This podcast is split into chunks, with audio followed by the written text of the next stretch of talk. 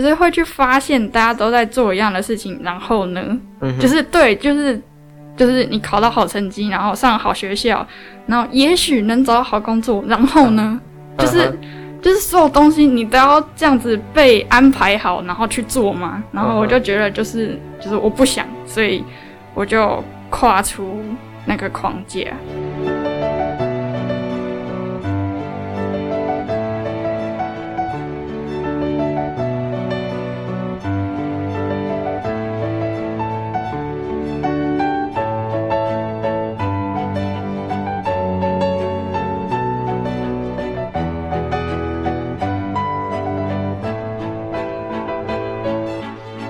大家好，我是树婷，欢迎来到高中生 Podcast。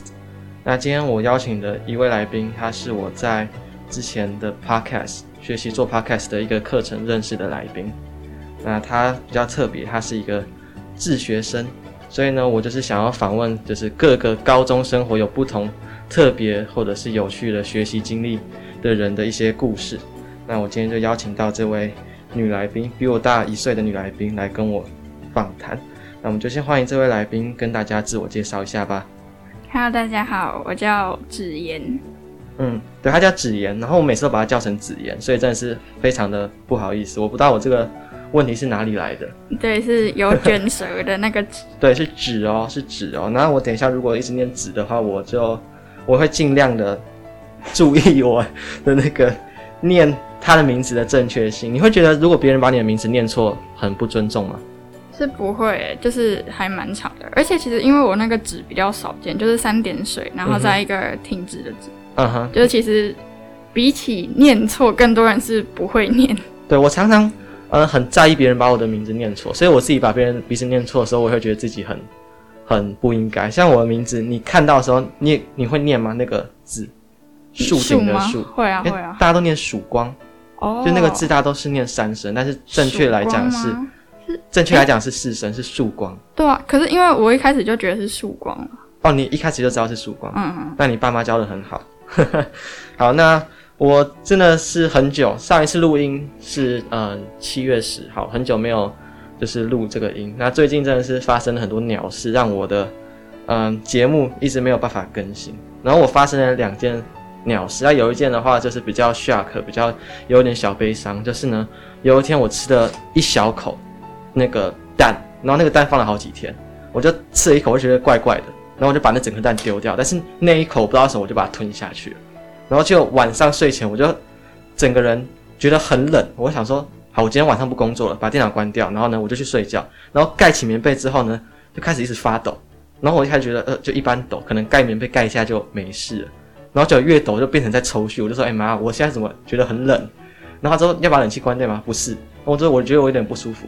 因为那时候我哥刚好就是在我的隔壁房间隔离，他确诊，所以我想说这会不会是重症？为什么我会抽虚成这样？就一直在不不不那边抖抖，那呼吸也很很抖，反正我就吓到。那我爸就说来去急诊，他就把我牵起来，然后我就直接吐了，就就想要吐，好险有吐在垃圾袋里面了。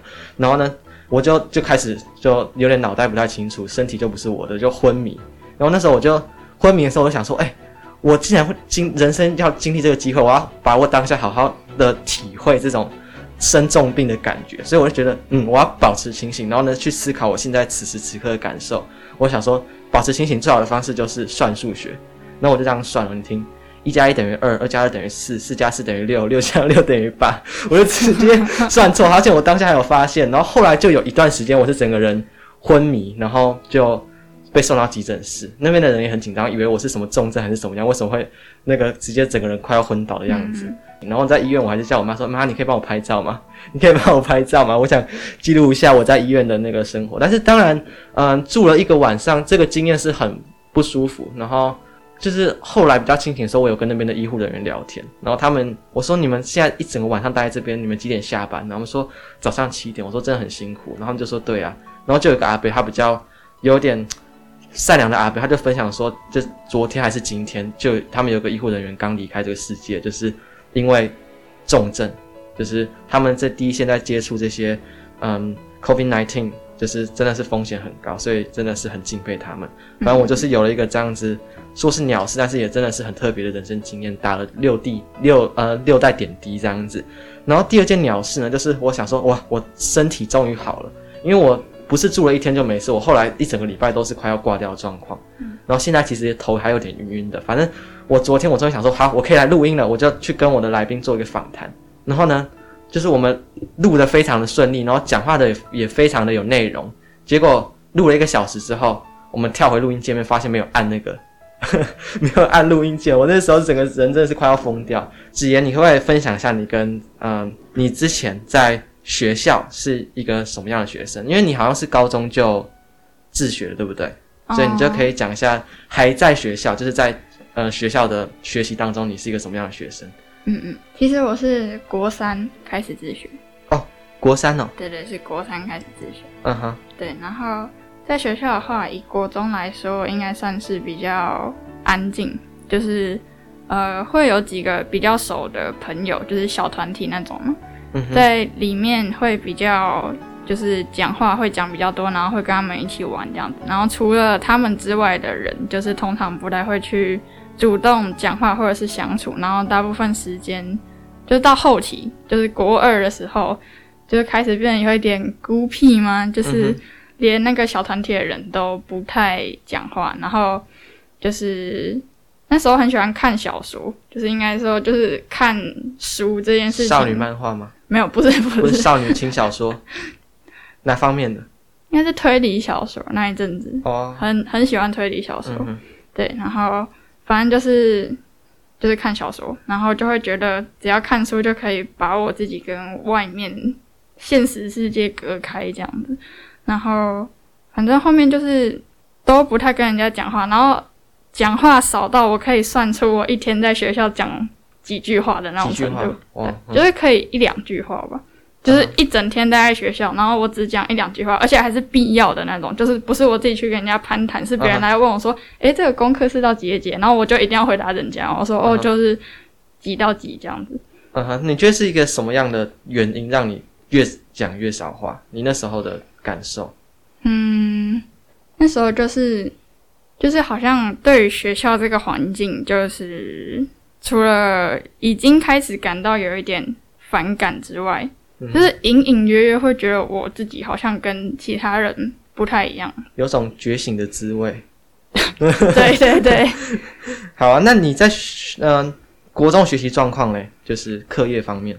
啊，课业方面的话，嗯，其实一开始是可以到中或者是中上，嗯哼，对。然后到国二的时候，因为加了理化吗？嗯、国二是上理化吗？对，应该是。我不知道，我都是体制外学校，所以我不知道体制内国二上了什么。OK，那应该是理化。反正就理化，反正、uh 反正理科的部分。然后理化那个我真的是完全没有办法，就是真的是听不懂那种。嗯哼。然后国二相对考试跟功课也会变得比较多一点。然后反正因为我所有的那种。就是开始去思考为什么我会在这边，然后我在学校里做什么，这种东西全部都是从国二出来的。然后有了这种心情之后，又加上课业方面的压力变大，你就会更排斥去做这些事情。所以我国二基本上课业就有一点直接放掉，然后就是去做一些我自己感兴趣的事情，可能就是练练国乐团啊，做社团活动啊，或者是那时候有在学爵士鼓。哇，酷！对，等等，反正就是真的是多才多艺，做自己的事。嗯哼，那你在学校有没有最喜欢的部分，或者是一些最讨厌的部分，可以分享一下？嗯，如果是喜欢的的话，就是我刚刚讲到我有那个小团体嘛，就是跟他们一起玩的时候还蛮开心的这样子。嗯哼，现在还有联络吗？现在只有一个啊。哦，对，然后。再来是那个社团，就是社团课。那我是国乐团打击部的，所以你是节奏感特别好的女生吗？特别好啊！我真的不敢说我自己特别好啊，但是就是有被训练起来。对对对，嗯，听你想打爵士鼓呢，还有在国乐都是接触打击的这部分。对对对。嗯，那最讨厌的部分呢？嗯，讨厌的部分嘛，如果是讨厌的课的话，就是就是理化吧。然后如果是整体讨厌的部分的话，嗯、应该是学校的风气跟传导的那种价值观等等。什么样？像是什么？学校风气吗？就是嗯，我想想看，就是如果在体制内的大家，应该都可以知道，反正嗯，比较偏压迫嘛，就是嗯，他们传导的价值观有一点。就是我自己很讨厌的一点是，他们都会一直打着多元的口号，然后但是却要学生成为一样的人。嗯，对，就是什么东西都是用成绩来判断这件事情，然后，嗯，然后他们还一直说什么现在的课纲就是越改越多元，我就觉得哦，都是在放屁，欸欸，真的都是在放屁，说什么那个。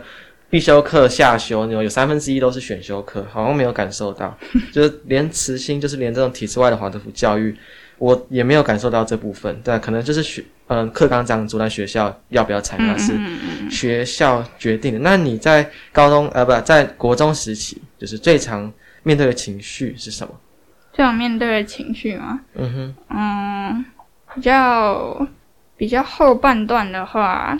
就是因为会开始去想说，诶，我为什么我为什么在这边？然后就是就是会去发现大家都在做一样的事情，然后呢，嗯、就是对，就是就是你考到好成绩，然后上好学校，然后也许能找到好工作，然后呢，嗯、就是、嗯、就是所有东西你都要这样子被安排好，然后去做嘛。然后我就觉得就是就是我不想，所以我就跨出那个框架。对，这是你比较常在思考的问题吧？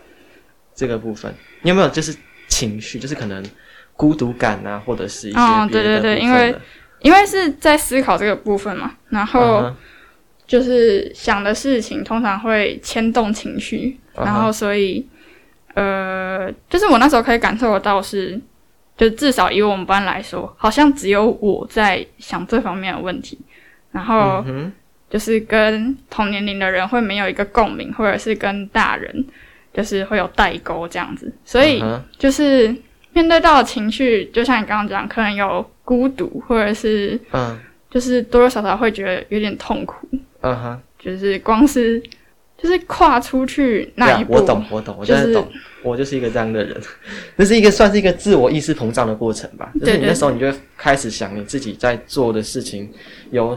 什么样意义？但是我还不是国中，因为像子妍他高中哎，国三就自学了，这个举动是让我蛮嗯蛮就是觉得很好奇的。像是为什么你那么小的年纪就会要自学？那这个又是谁的想法？就是很少人会这么小就对自己的学习有一些别的想法。那我自己本身，我现在高二已经要升高三，暑假过完我就高三。那我。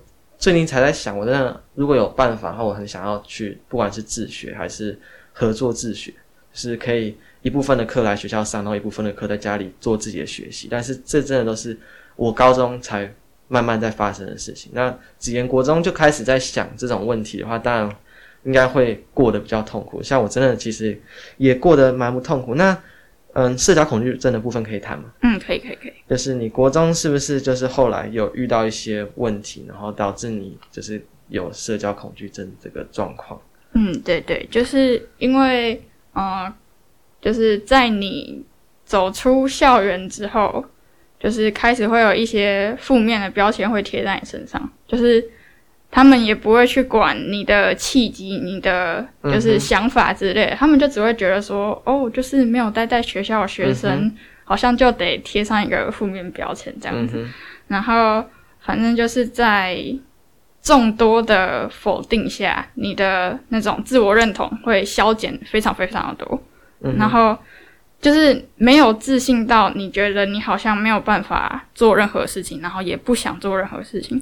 所以我有很长一段时间，其实算是简居在家里，就是将近两年的时间，就是不想出门，然后不想跟人互动。然后我那时候是没有意识到，就是我会失去这个能力，是直到某一天我又觉得，就是我想要出去跟人家互动的时候，才发现我我连讲话都没有办法讲好的那种程度。嗯哼，就是突然很像。声音被夺走的那种感觉，嗯哼，对，因为像社交恐惧症，我上网查了一下，它是最常见的精神疾病之一。嗯嗯，那你是有确诊吗？还是你只是就是大概知道就是这样的状况？哦，就是有去看身心科啊，就是那时候发现我没有办法在别人面前讲话，或者是在跟别人相处的时候，就是会很焦虑或很紧张的时候，那时候就去看医生，然后他就说，哦，就是社交焦虑、社交恐惧这样子。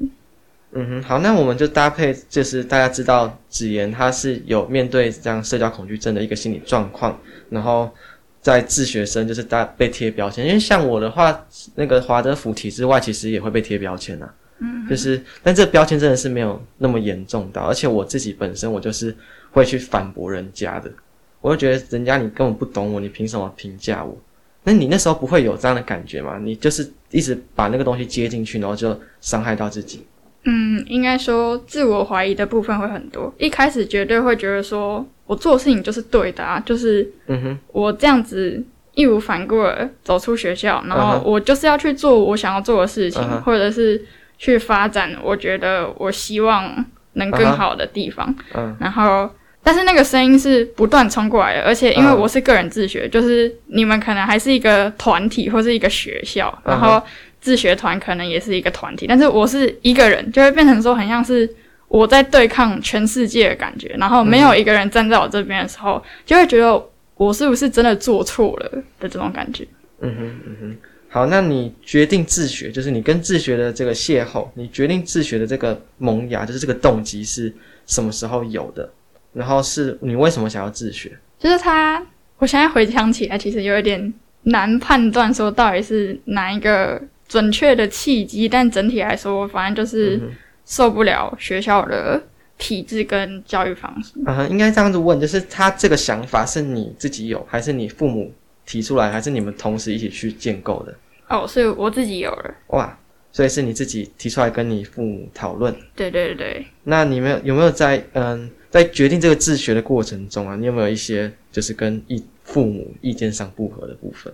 哦，一开始的时候其实有，就是跟我妈妈的部分，她一开始没有到很支持我自学，嗯、就是其实这个东西到目前为止应该还是比较少人知道。然后，就是对父母来说，其实也是一个冒险，就是你要让你的小孩去尝试一个他自己也不知道那个是什么的学习方式，嗯、他当然也是会觉得说，哈，这样真的好吗？就是，嗯、呃，我的小孩以后怎么办之类。所以他一开始其实没有那么。那么支持，就是他还是希望我留在学校里面，但是我就是花了很多时间，然后去找资料，然后告诉他说，哦，自学这个东西它是怎么样运作，然后是什么东西，然后光就是要怎么申请之类等等的，然后反正就是简单来说，就是做成一个小简报的概念，然后给他看。对对对对，我觉得这蛮了不起的，就可以对抗就是父母的这样子的看法，然后呢自己行动，然后呢去做出让父母觉得。嗯，可以肯定的一个行为，这样子。嗯嗯嗯嗯，所以你父母后来就是认同了你，然后就让你去自学了。对对对，就是他们也想说就试试看这样子。嗯。所以你是不是内心在决定自学的过程中，你是不是有一些挣扎？还是像嗯，社交恐惧症是自学之后才开始有吗？还是他其实已经在国就是自学之前就开始有一些征兆了？嗯，我觉得是自学之后才开始有了。嗯哼，对对。那自学前呢？你要决定要自学，你自己内心不是会很纠结吗？你有没有分享一下，就是当时的一些纠结的部分？自学前，你说光是你说自学这个决定，我有没有很纠结吗？嗯哼，自学这个决定，我是没有到很纠结，就是我那时候就是就是很毅然决然，我就是要离开学校，就对了。就是我那时候是觉得说。呃，我不想要待在学校，但是我不想要停止学习这件事情，然后所以就发现有自学这个东西，然后我就觉得 OK，那我就一定要用这个东西，所以那时候就是下定决心，我就是嗯要自学。那你说你自己去查了一些资料，然后呢说服你爸妈，那准备申请自学有一个什么样的条呃条件？就是你们可能要准备一些资料啊，跟嗯不管是教育部还是什么，就是要一个沟通的过程。嗯嗯。嗯，资料的部分简单来说，哦，因为它就是蛮复杂，又蛮多人。嗯、就是简单概要来说的话，就是呢，呃，就是你稍微要写，反正你的原因，就是你自学的原因之类的。嗯哼。然后就是或者是一些你这学期的呃期许啊等等的，嗯、然后再来是最重要的是你的课表，就是你要自己排课表，然后放在那个企划书里面，然后还有就是你的教育资源、你的教材从哪里来啊等等，都全部都要写上去。所以是谁审核？教育，等一下哦，那应该算什么？教育局、教育，我、uh huh. 我忘记宜兰是教育局还是应该教育局啊？教育局、教育局。是公家机关的那些教育工作者，对对对，他可能会对，应该是那个实验教育中心那边的人，uh huh. 就是宜兰那边先，反正就是你你是哪一个县市的自学生，应该就是那个实验教育中心帮你负责这个部分这样子。嗯哼，那你觉得什么样的人他？会蛮适合自学的。假设现在在听的这位听各位听众，可能你们自己也有面对一些学习上的困难，那就听听子妍怎么建议，就是说什么样的人会比较适合去走自学这条路？因为自学它不是一个旁门左道，它其实虽然说现在的社会可能有一点嗯、看不起它，或者是有对自学有点偏见，但是比起你在学校盲目的学习，比起你。嗯、呃，在学校没有任何成就感的学习，然后没有任何效果的学习，我觉得自学它也是一个选择。那就请子言讲一下，你觉得什么样的人比较适合嗯自学？嗯嗯，好，OK，就是其实我个人的想法还是，就是如果以开放一点来说的话，我觉得综合一下，嗯，就是我我是觉得只要你想自学，就是可以自学，但是当然还是要有呃，你你需要有一点。你知道自律，就是你不能自学之后，嗯啊、自学生一定要有自律。对，然后整天在家里不知道干嘛，晃来晃去，这样、嗯、就是不行。就是你至少还是要有，就是自律，然后告诉你自己现在应该要做什么，该学什么，或者是你至少你要知道你想做什么，这样子。应该是要想常常思考自己的一些规划，嗯，嗯嗯，然后要懂得帮自己规划，而不是就是。真的是任人摆布，因为像体制有些学生，他们就是任人摆布。对对对，就是对，你要有自己的想法，然后有就是不一定要有想做的事情，但是我觉得自己的想法是很重要的，就是反思能力这件事情。对，也是要跟父母好好的沟通啊，因为其实真的是普遍父母也都是在摆布他的小孩，很多决定都不是小孩可以自己决定，所以能够自己决定算是一件蛮蛮幸福的事情。然后，如果你的父母还蛮理性的，然后呢，你们平常沟通的感觉是不错的话，你们也可以就是。跟多跟父母讨论一下自己的学习状况。那你在申请自学的时候，你有没有去考虑到未来跟社会的连结？像是你要怎么去申请大学啊？自学生怎么申请大学？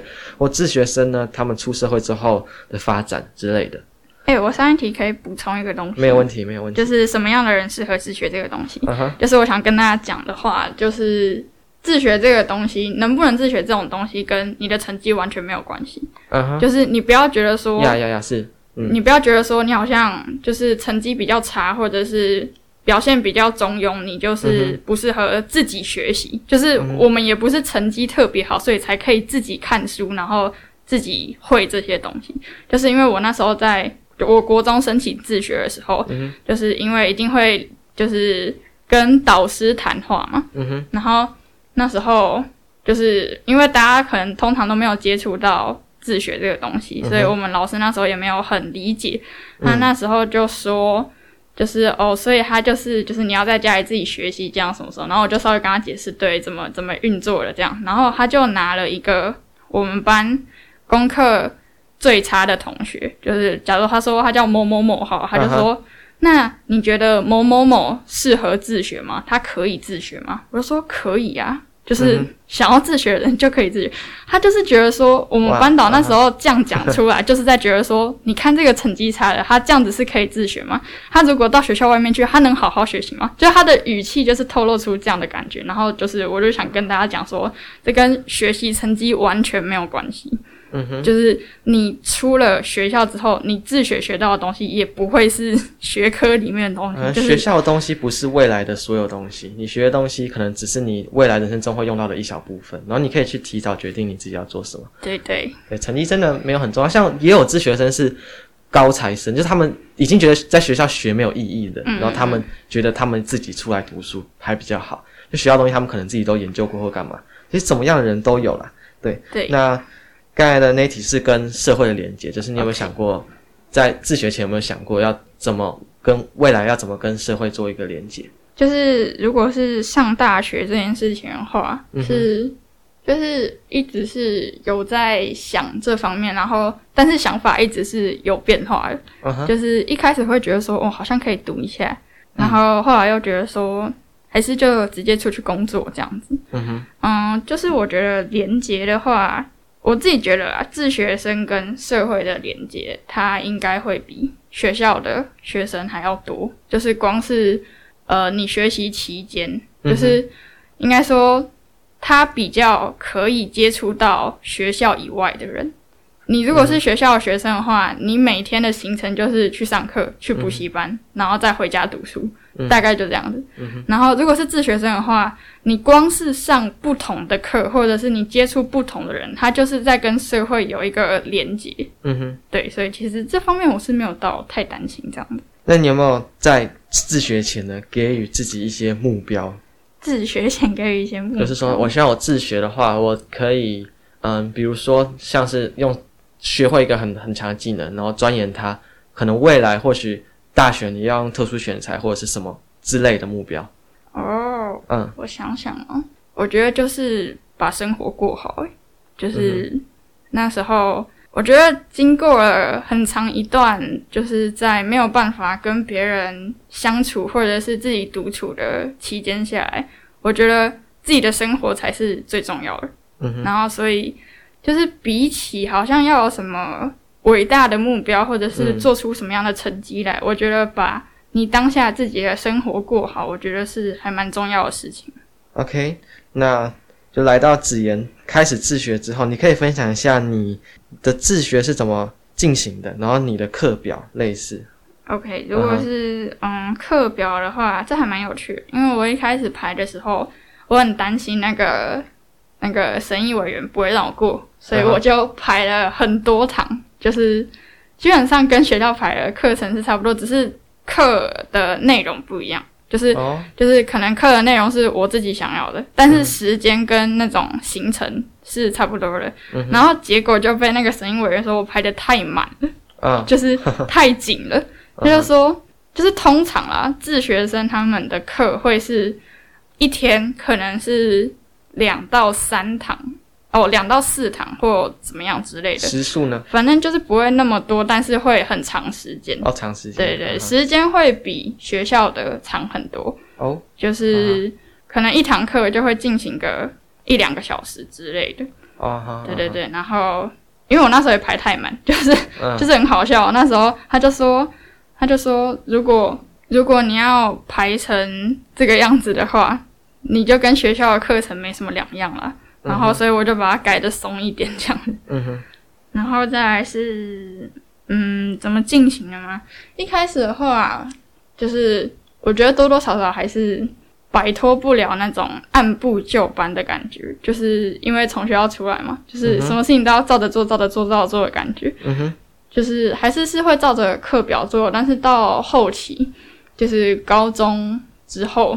应该要怎么讲？说比较得心应手嘛，uh. 就是呃比较不会去定那种课表，应该是说，我觉得我现在应该要做什么，我应该要发展什么，我就去做什么的这种感觉。嗯哼、uh，huh. 对对。然后你不是有去那个自学团体吗？对对对，那个部分是。嗯，就是我在我妈妈，我妈妈在脸书的社团上面看到有自学团这个东西，嗯、然后自学团它就是里面大部分都是自学生，然后他们是呃组成一个团体，然后一起学习这样子。它的形态有一点像学校，但是就像我刚讲，它的课不会排的那么满，而且基本上不太会有考试，然后功课量不会那么多。呃，反正就是它里面的教法会比较活，就是以我的呃，因为我在里面选一堂课叫经典阅读与思辨，然后简单来说，它就是国文课，对，反正就是在教一些就是古文啊、文言文或者是一些高中课文那种。然后我上了那个老师的课，我才觉得说。就是因为其实我们以前大家一直在说什么，就是哦不用上文言文啊，干嘛要上文言文？就现在也用不到文言文啊之类的。嗯。然后我就我就觉得，嗯，其实好像是这样。就是一开始的时候，好像就觉得说，嗯，对啊，就是现在也用不到，那干嘛每天都要背那些东西？这样在学校的时候，嗯嗯、但是透过跟那个老师上课，你就会发现，你去理解那些文言文，不是为了要成绩好，或者是把它背得很熟之类的。就是为什么那些古文、那些课文会流传下来，就是因为它里面有它的道理，或者是他想要传给后人的一些，就是那个作者的想法。你如果看得懂文言文的话，就等于就是你感觉看得懂另一个语言，你就可以看更多书的概念。就是，你就可以去知道，就是这个作者想要传达的是什么给你。嗯、然后文言文这个东西，其实你也不用特别去死记硬背，你只要多看，你其实就可以大概知道他想要表达出什么。嗯哼，我是看不太懂，但是听你这样讲，就是那种东西是经过时间淬炼留下来的东西，它一定有，呃，他一定有他的道理存在。就是他可能要讲的东西是流传千古之之久，然后让你嗯。呃可以去体会一些古人想要传达给你的东西，像你可能会觉得现在你能不能把一个东西写得很好，那这东西你会留给你未来的人，让未来的人去领悟这个道理之类的。嗯，应该说就是呃，你不一定要懂文言文，但是嗯，就是我觉得那些课文是可以存在的啊，就是你就算看白话文，嗯、你也会。你你至少可以知道，就是这个作者他想要表达的东西是什么。然后其实有一些故事，我都觉得还蛮有意思的，或者是你你有很多东西是可以去思考的。然后因为我们那个那个老师，就是上经典阅读的那个老师，他的带法比较活，他不会叫你去背什么注释，学校就是各种叫你背注释，然后在考试的时候把它写出来，然后考完高分你就很棒这样。然后他是不会叫你去背注释，或者是。就是硬要去背一些特别的意思，或者是就是就是一些我觉得没有用的东西。嗯、反正他更多的是着重在反思这上面。嗯、就是例如说，他今天带了一个课文，他就会带到 OK 这个这个作者他的生平，然后他是经历了什么样的事情，所以才写出这样的作品，然后会让我们去思考说。这个作品里面有什么是可以套用到现代？就是那是以前的嘛。嗯、那它同样的道理，它套在现代上面会有什么样的感觉的这种反思？嗯、但是我大概懂你在讲什么。但是我对于古文的那个反感比较多，是在于它的那个道理可不可以白话文？就是我不想要去读那些字，然后还要去理解另一个你说的另一个语言。但是我们日常生活中，我们并不会去应用它，我们并不会跟正常人讲古文的那种文法。嗯，就是它能不能，你把古文白话文就像翻译一样，就是你把古文这一句话，然后呢写成我们平常在看的白话文，然后呢一样可以领悟到它的道理。我是想说，为什么要去理解那些文法？我对于文法的部分是比较有反感的啦，就是看那些古文或者是一些其他的东西这样子。就就我刚刚有说，就是你如果看白话文，嗯、你可以体会到那个作者要表达的东西，就是其实也蛮好的。嗯、呃，就是。古文这个东西嘛？他也没有要特别的去、嗯、去教学生一定要记或者是怎么样。那个其实都是真的是，应该是说你在学校你就会觉得很排斥啊，然后你就是不会想要去翻，或者是你就算背了，就是我觉得那种东西你死记硬背的话会忘得很快。但是如果你是在没有被就是 压迫的情况下，你只是每天这样就是看，每天这样翻。嗯，就是你多多少少会记得一点，就是他我们去记得那些就是古文的意思，它其实也不是去用背了下来，就是习惯，就是后来就看，你就好像知道大概懂这个意思。跟故事，然后还有你们可能读完会讨论之类的嘛。嗯，对啊，对啊。嗯哼哼，这样的话真的会对于那些东西比较有印象。那我刚才其实想到是自学团体，其实是一个蛮矛盾的东西，它应该就是一个小的嗯、呃、另类教育吧，它应该。因为讲到自学，自学通常就是自己学习。那自学团体就感觉有点像是你们那群人聚在一起，然后呢又像另类另一个学校，只是他们的教育模式不一样。他们反正就是统称都是实验教育啊，嗯、然后实验教育，对，统称都是实验教育。然后自学它其实不一定是自己学习，你可以找学伴之类的，你懂吗？嗯、就是你有找吗？我没有，我没有。就是你你也知道，我一开始跟人相处有困难，嗯、所以就是我都是自己一个人，然后。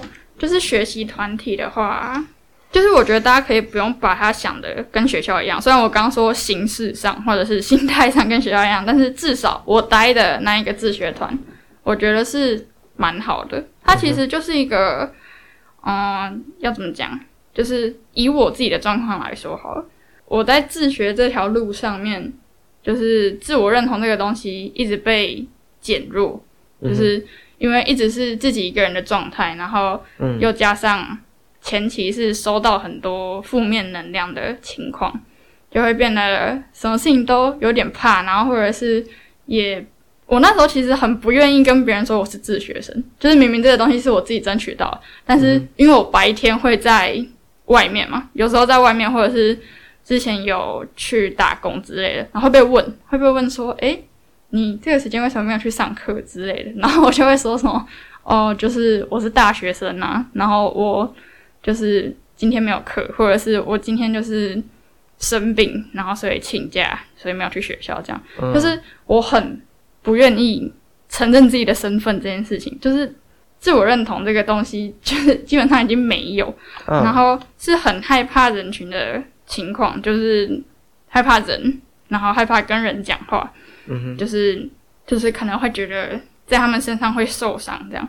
但是进到那个团体，第一个是你会发现有很多跟你一样的人，嗯，就是不管是身份，就是大家都是自学生，再来是。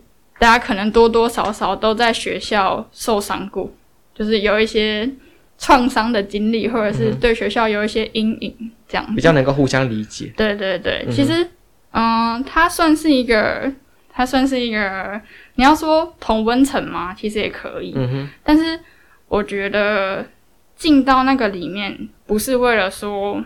就是我就是要躲在里面，相互取暖，就是是一个同温层，然后我就要、uh huh. 我就要躲在里面，然后、uh huh. 对，然后就是再也不跟外界接触，就是不是、uh huh. 是呃你在一个人的时候会很彷徨，然后很不知道该怎么做，uh. 但是你进到团体之后，你从一个人变到可能十个人，uh. 你就会有勇气去跟人家说我们在干嘛，uh. 然后你你你可以很大方跟人家说哦，我们是。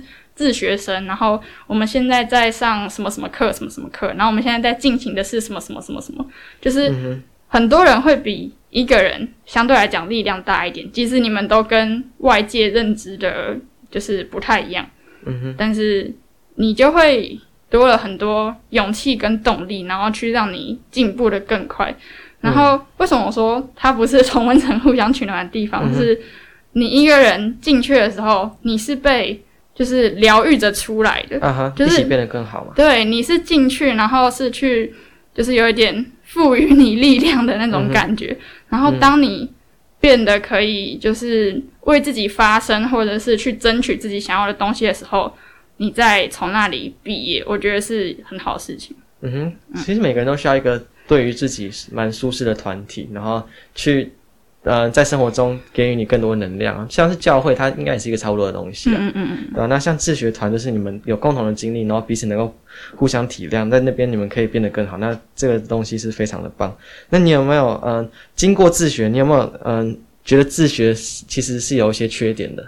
哦，自学的缺点嘛，呃，我我，一直装，一直装。对对对，自学的缺点的话是，嗯，我觉得就是相对来说，你的资源变成是。你要自己去找，uh. 就是学校的话，他会给你师资嘛，然后会给你就是一些教育资源等等的。Uh huh.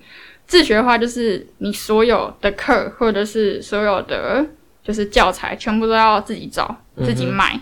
然后你要一直去规划，一直去排那些计划，这样子，嗯、uh，huh. 就是可能操作起来会比较辛苦，会比较困难，这样子。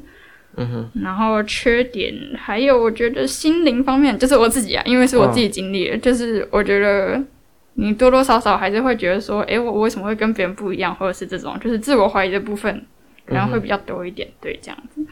嗯，然后要讲优点吗？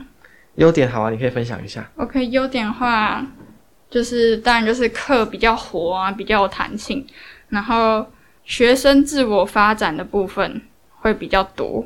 嗯，就是你就不用排那些学校的学科在你的课表里面。就例如说，你对、呃体育那方面有兴趣，你可能就可以多排一些体育相关的事情在你的课表里面，或者是呃你对唱歌跳舞有兴趣，你可能就是可以排几个时间是让你自己去练习，就是你可能要练呃音音准之类的吗？对，反正就是类似这种。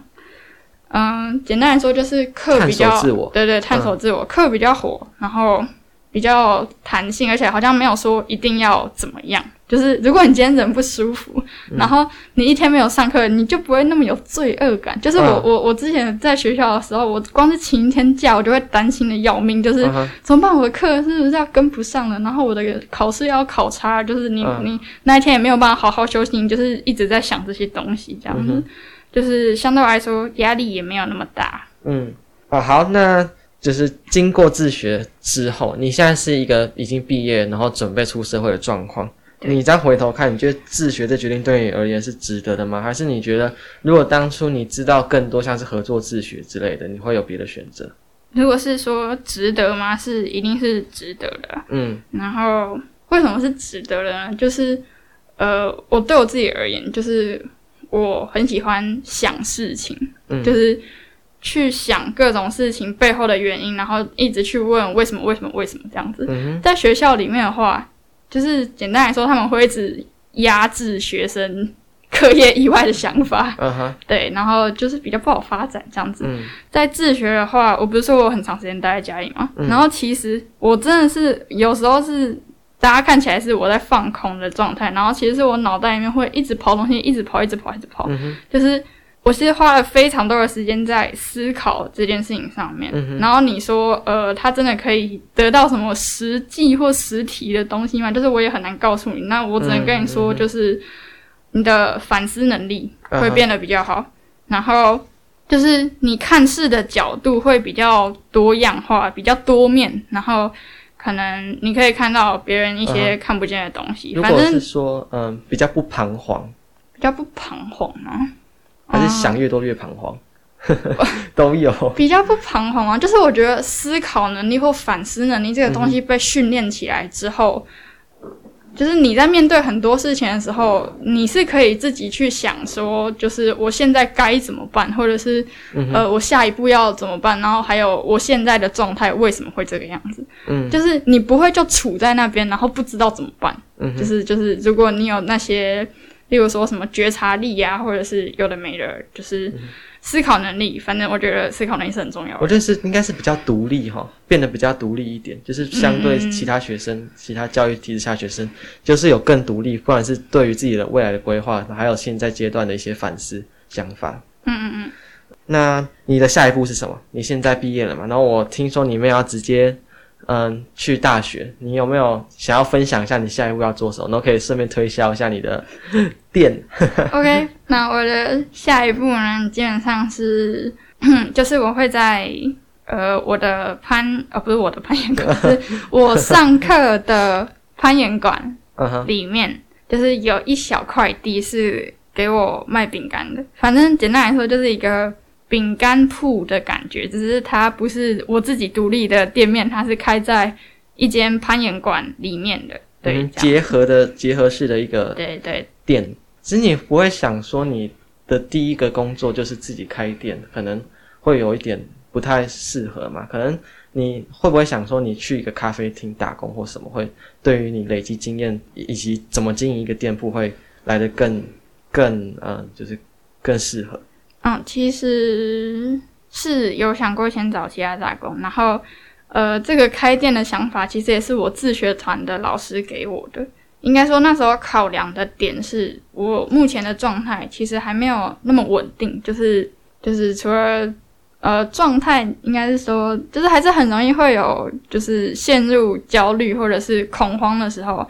然后因为我跟我的攀岩教练很好。嗯然后他也很知道我的状况，就是，呃，我高一就是开始学攀岩嘛，嗯 uh. 然后就是让我可以重新开始讲话的人，其实就是他，uh. 对，所以他是很了解我的状态的。然后我自学团老师那时候就问说，呃，就是以我现在的状态，尽量是找熟人或者是知道我状态的人的地方去工作这样子，然后所以他就给了我这个建议，然后我就去问问我的攀岩教练说，哦，这样可不可行啊？然后他就、嗯、对对对，他就很开放的让你在他那边，就是有个角落给你工作。那这个就可以讲到，就是你呃自学之后社交恐惧症的改善。你说你们的攀岩教练是让你能够讲话的，那你会分享一下你这个社交恐惧症是怎么样慢慢的变得更好，然后可以愿意跟别人去讲话这样子。OK，就是呃，我不太知道怎么形容那种恐惧感，大家会比较能体会到。就是有时候不是我们不愿意讲话，是讲不出来。就是例如说，呃，有人问我问题的时候，我知道那个问题的答案，然后我也知道，我也想好我要怎么回答，嗯，但是我是一个发不出声音的状态，可能是因为我觉得是心理压力啊，就是喉咙那边感觉会像卡了一个东西之类的。你就是没有办法发出声音，就是光是一个嗯，或者是哦，好这种一个字的，就是也要花非常非常非常大的力气去做这件事情。然后，嗯，讲一句话，我可能就是要酝酿很多次，或者是在心里面演练很多次，所以会花很多的时间。大部分的人在问我问题之后，他们可能过个两秒没有听到的答案，他们就会觉得说我没有要理他。Uh. 然后他们就会下定义，就会觉得说，就是我就是一个 可能没有礼貌或者是很冷淡的人，uh. 怎么人家问话都不回答这样子。Uh. 然后所以我又就又很受挫啊，就是跟人相处这方面就很受挫。Uh. 那我们攀岩教练他是他在发现我的状况之后，就算我没有主动讲说我有这方面的障碍，他还是嗯会去配合我，就是。他上他上一两堂课之后，他就发现我讲话方面有点障碍，他就开始会用点头摇头让我代替嗯。讲话这件事情，比较有耐心。对对对，他其实是用引导的方式，然后因为那时候对我来说，他是唯一会这样对我的人，就是嗯。是会耐心听我在讲什么，然后或者是会花时间等我讲话的人，所以就跟他变得比较好，然后。第一个能顺利讲话的也是就是攀岩教练这样子，嗯哼，很酷。那我是想要问，像那个古剑同学，古剑同学是最近呃 Netflix 上面一个蛮红的动漫吧？嗯嗯嗯，那你跟他的那个感觉是似曾相识吗？对对对，是是似曾相识。然后因为那个动漫我觉得非常可爱，的点是，对他很很可爱的点是他身边的同学们都很好，而且都没有就是都很好，啊、就是他们。应该、哦、我知道，我知道。然后他们只是他同学都很很多怪胎。对，但是我觉得 应该说，为什么他会那么体谅他的点，主要还是因为他长得很漂亮。啊、哦，对，没有。所以你的攀岩教练就是那个指野的角色。嗯，对对对对。你会把你想要讲的话写下来吗？不会用，不会用写的。嗯哼。应该是说，我觉得我攀岩教练很辛苦的点是，他常常在猜我我想要表达什么。嗯、例如说，呃。我从墙上下来之后，我可能是一个蜷缩的状态，他就要猜我是受伤了吗？我是害怕吗？我是太紧张吗？他就要一直去问，一直去问，一直去问，然后问到一个我点头的，然后他才会知道哦，我现在是这个状态，这样子，嗯哼，就是很有耐心，非常感谢他，蛮蛮有趣的，很酷。那最后一题就是关于理想教育，呃，你觉得现在的教育体制缺乏什么？你这样看下来。嗯，缺乏什么啊？嗯，我觉得学生自我发展的部分好像比较少一点。嗯哼，我觉得更多的他们好像比较着重在，嗯，就是成绩吗？或者是、嗯、对对，就是这方面的。然后还有，对，差不多就这样，就是不够多元。不过多哈，我真的是很讨厌多元这个词。真的、啊？不是，应该就是我觉得他们已经被滥用了。Uh huh. 就是教育那边，你你再讲一个多元，然后他们就会跟你说：“有，我们现在有，你看我们的课纲，就是的这种感觉，就是你是在多元个屁，就是没有多元，好不好？就是就是对啊。然后就是，我又觉得学生的自我发展，他们好像比较没有看重。对，uh. 就是就是像我刚刚讲到，就是。好，他那刚刚已经有点久，反正就是我刚刚说，就是自学跟成绩无关那一 part 的时候，我不是说我们就是学校老师那时候拿了一个成绩很差的学生，来做对比，说，嗯、啊，你觉得他可以自学吗？这样的那个学生，他其实是很擅长修一些就是电器的那种，uh huh. 就是我们我们教室啊，oh. 可能电脑出问题，或者是什么，就是电器、uh. 电就是电器那边出问题，都是叫他修的，或麦克风没有声音，也都是请他帮忙，就是什么接一些有的没有的，uh. 就是他是会处理这方面东西的人，uh. 然后完全没有人觉得他就是很很怎么样，或者是。对这个教室有一点贡献，因为他成绩是很差的同学，然后连我要自学，我们学校老师都拿他来，就是想要当做一个反面教材，还怎么样？但是就没有人去看到他是有擅长的地方，大家只着重在说哦，他的成绩很差，然后他他好像就是一个就是做什么都很不好的人的这种感觉。对啊，然后就是如果你着重或者是你鼓励他这一方面的话，搞不好他就可以成为一个。反正就是那方面很厉害的，害的对啊，什么专业的人之类的，嗯、对，嗯，就是我就觉得有点太打压学生的，嗯、不管是兴趣或者是专长那方面，嗯、就比较不看重，我觉得有点可惜。嗯、那你知道那位学生现在在干嘛吗？不知道，没有联络，没有联络，对，所以他你也不知道他高中可能去读了什么样的学校，干嘛的？嗯，我不知道，我不知道。OK，那如果有个机会，就是你是。可能一个神或什么，反正你可以改变这个教育。你想改变的东西是什么？哇，如果 如果是一个神，可以危险发言没有问题。如果是一个神吗？危险发言来，你就讲你自己自私的，这都是一个意见，听听你讲的不会不世界不会发生任何事情。如果有一个机会，我想改变什么？嗯哼，嗯，我想想看，因为我那时候我那时候想的是。好，就是我职位没有大，没有那么大，我不是神，就是 我是总统，没有就普通人类就好。就是我觉得，呃，反正就是你说改变什么的话，我觉得不管是教育制度这个东西，或者是社会框架这个东西，你不管怎么改，或者是你怎么重新建立，它都会有它的就是一些 bug，或者是。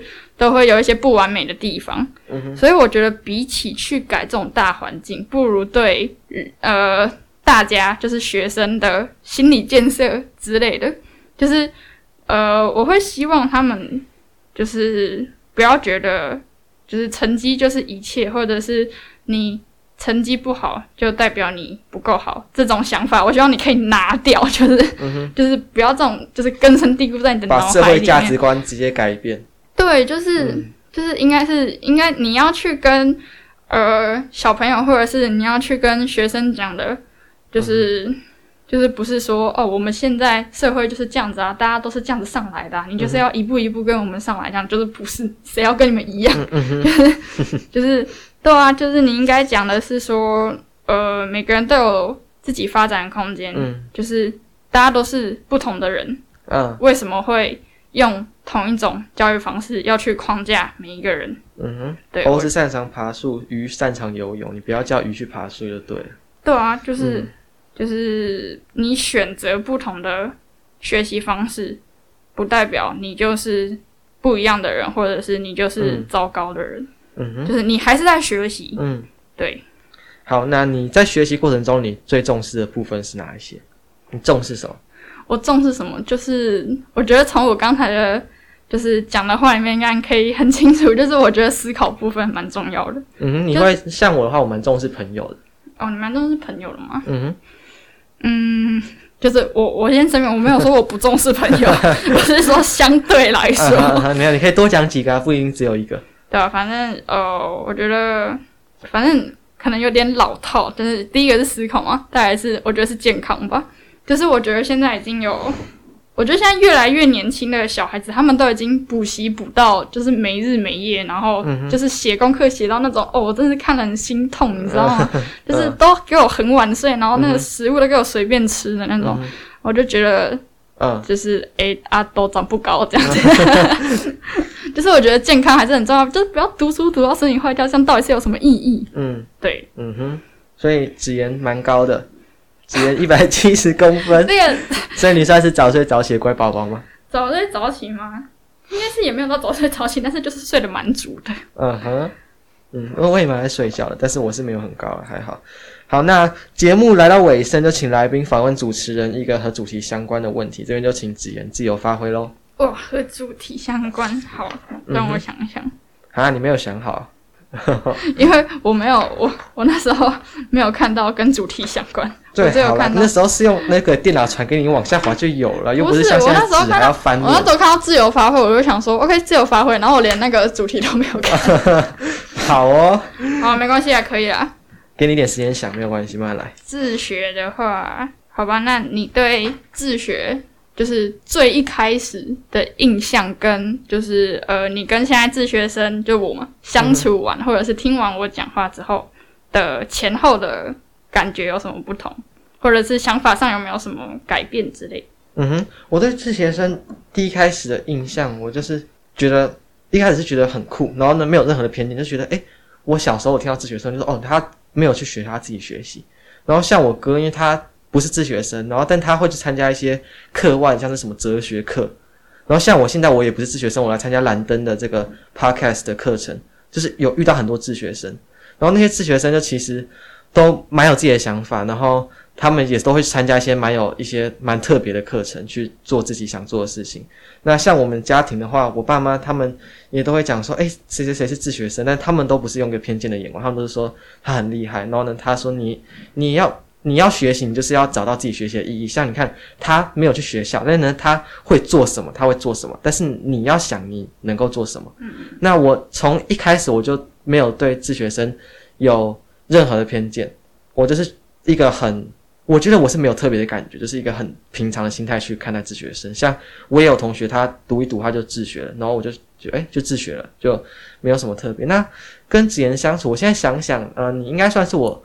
嗯，认识的第二位自学生，那有一位就是我之前那个同学，只是后来就是没有机会像这样交流。那我来这个另外额外学习，就是每周六来上这个制作 podcast 的课程，虽然现在已经结束了，在这课程也有认识蛮多像是子妍，然后其他其实有蛮多自学生的，觉得诶，这些自学生其实每个人都有一个蛮酷的故事，那就刚好我跟子妍因为在 podcast 课程当中有几次合作的经验，所以我想说。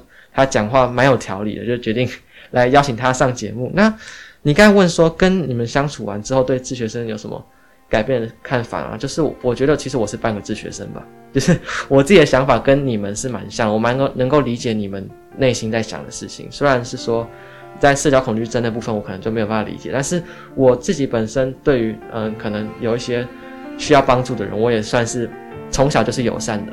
嗯，就是我们家里就是这样教我的，然后我对我们班上有一些也是类似这样问题的人，也都还蛮友善的，对啊。嗯哼。好，那今天这个节目我们现在聊了多久啊？蛮长的哈，一小时刚刚好。对，那今天这个分享是非常的精彩，那就希望各位听众听了之后有一些收获。那如果有任何问题的话，可以到我的 IG 跟 FB 留言给我。那就非常感谢大家收听。那子妍，你有什么想要补充的吗？嗯，没有，好，那就这样。好，那非常感谢大家收听，就期待我们下一集再见喽，拜拜，拜拜，谢谢子妍。